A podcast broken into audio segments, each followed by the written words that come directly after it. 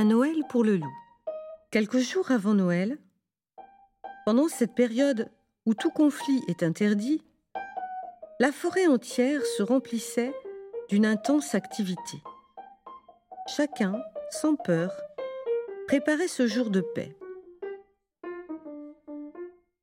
Au creux des arbres sortaient de délicieux fumées. Des parfums de gâteaux embaumaient les bosquets. Les sucreries s'accumulaient.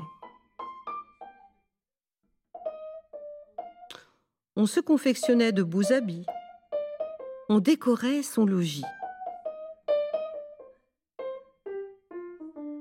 Seul, un loup errait, triste et solitaire. Lui n'avait jamais goûté au repas de famille, ni au traditionnel échange de cadeaux.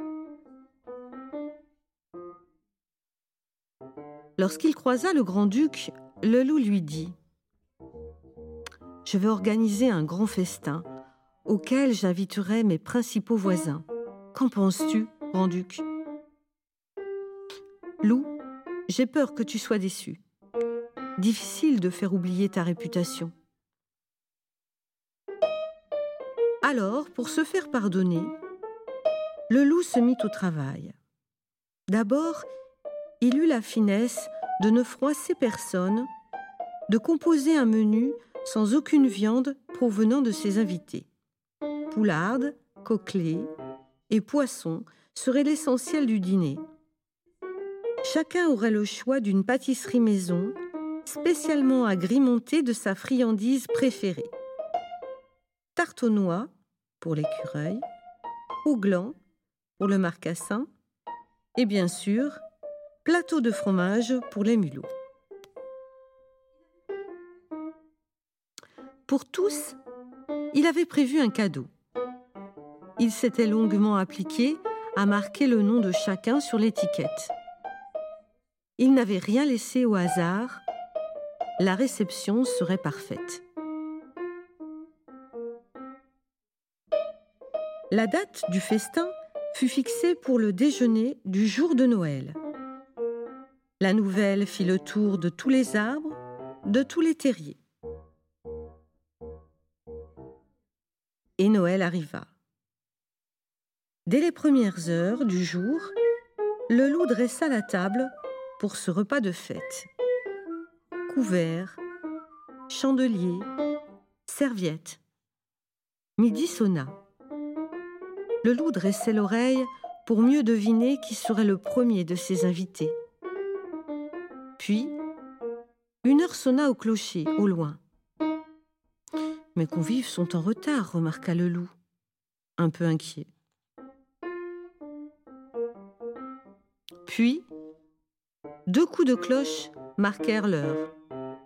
Le loup s'impatientait.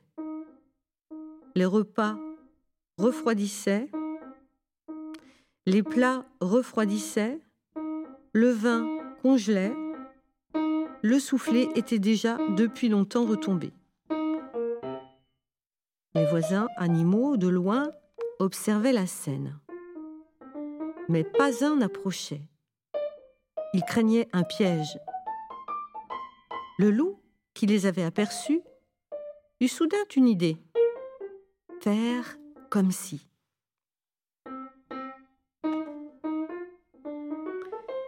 Il s'installa à la place réservée aux lièvres et marqua sa surprise quand il vit le paquet cadeau qui lui était destiné.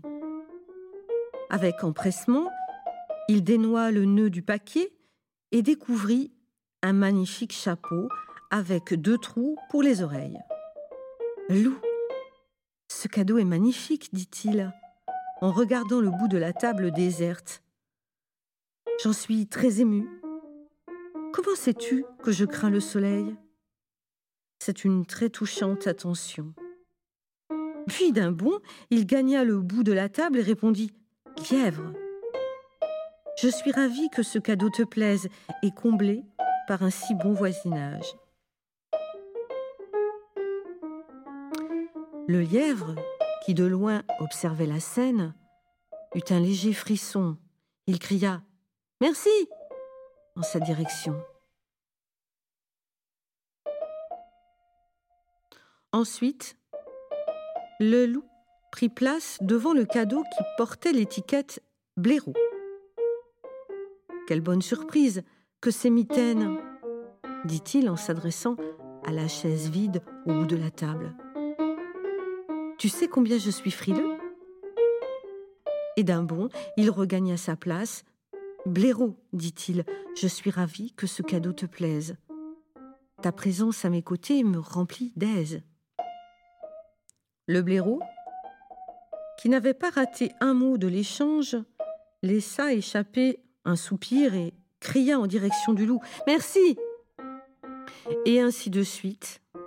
Le loup fut remercié par le sanglier pour ce gros pull au vert en laine, par l'écureuil pour ses lunettes de ski, par la fouine pour ses bougies parfums.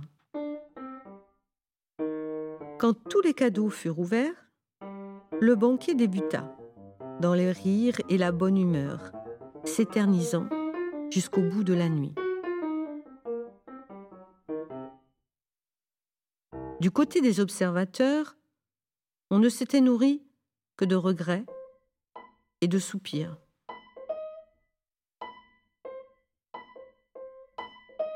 Le lendemain, le loup croisa le grand-duc. Alors, loup, comment s'est passé ce banquet? Fort bien, dit le loup. Les convives étaient tous ravis de leurs cadeaux.